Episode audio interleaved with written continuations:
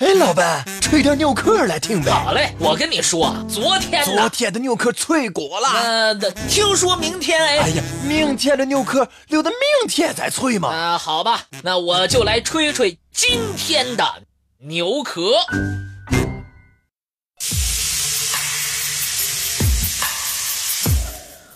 金黄的沙漠掩映着高大的金字塔，地面上。散落着巨大的石柱和神庙的遗址，地下安葬着六十多位埃及法老的遗体，图坦卡蒙法老也是其中一位。这里就是埃及的帝王谷，一处极其神秘的地方。图坦卡蒙那句。谁要扰乱了法老的安宁，死亡就会降临到他的头上。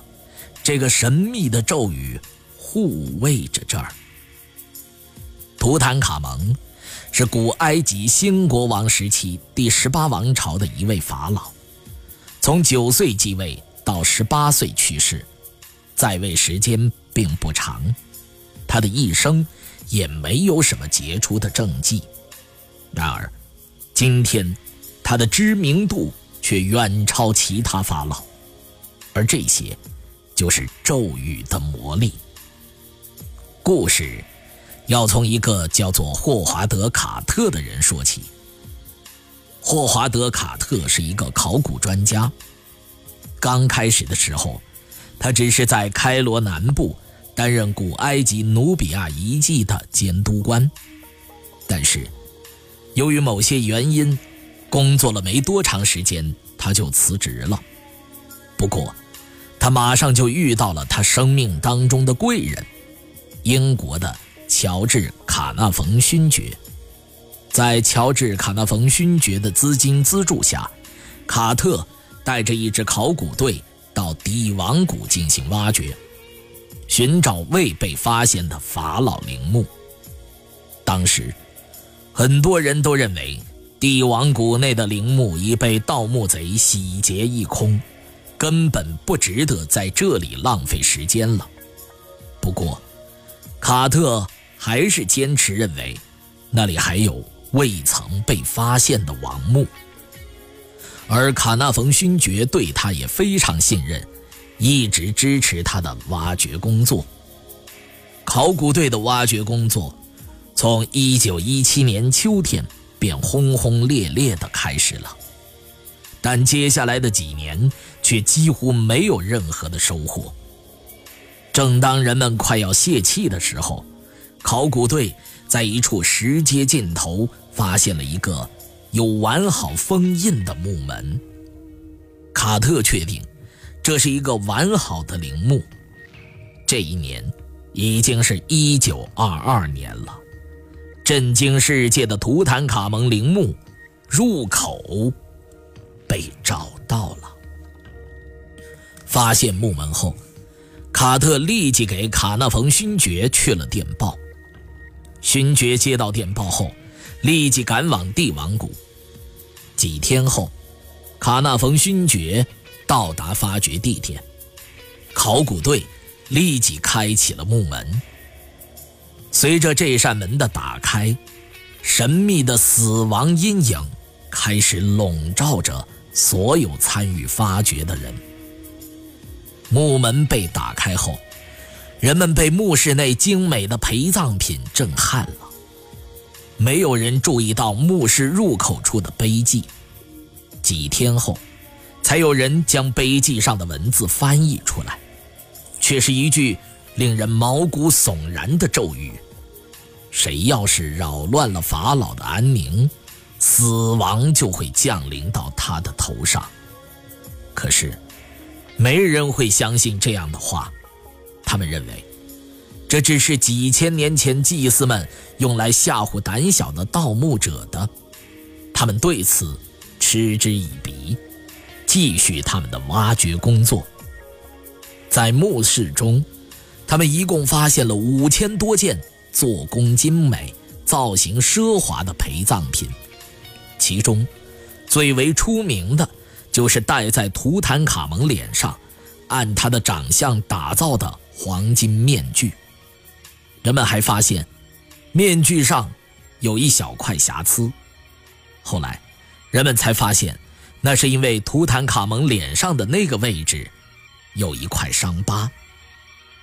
考古队一直沉浸在兴奋当中，根本没有想到，死亡之神已经张开翅膀飞向了他们。而第一个遇难者，就是挖掘队伍的资助者卡纳冯勋爵。墓门被打开几个月后，卡纳冯勋爵就病了，发起了高烧，接着。他就被送到了开罗，但他的病情并没有丝毫好转，反而愈加严重。最后，在高烧的折磨下咽了气。据说，他在发高烧期间不停地叫喊：“我听见了他的声音，我要随他去了。”根据医生的诊断。卡纳冯勋爵死于毒蚊的叮咬。人们发现了一个非常巧合的事情：毒蚊子叮咬之处竟然和图坦卡蒙脸上的伤疤在同一位置。据说，卡纳冯勋爵曾以轻蔑的口气谈论法老的咒语，因此，很多人都认为是图坦卡蒙的咒语显灵了。卡纳冯勋爵因为亵渎了法岛而遭到了报应，而接下来的几件事儿，使人们更加相信是图坦卡蒙的咒语起了作用。卡纳冯勋爵去世时，整个开罗城突然停电了。卡纳冯勋爵英国家中的一条狗跟在他同一时间死去。在他们进到墓室之前，卡特最爱的金丝鸟就被眼镜蛇给吞了。人们认为，那应该是个警告。然而，怪异的事情——死亡的游戏，才刚刚拉开了大幕。卡纳冯勋爵的死，并没有让卡特停下挖掘工作。不久之后。参加挖掘工作的卡纳冯勋爵的两个兄弟也去世了。卡纳冯勋爵的好友乔治·古尔德得知他的死讯后，匆忙赶去了开罗，并顺道参观了图坦卡蒙的陵墓。第二天，古尔德就发起了高烧，半天后他就停止了心跳。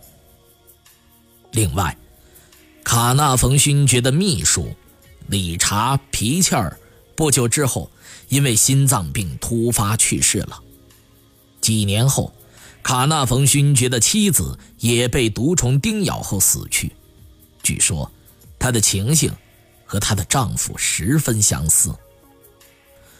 阿奇博尔德·道格拉斯·里德是第一个解开法老的裹尸布的人，同时，他也是将木乃伊切割成三块的人。他还曾给木乃伊做了 X 光，想查出图坦卡蒙的死因。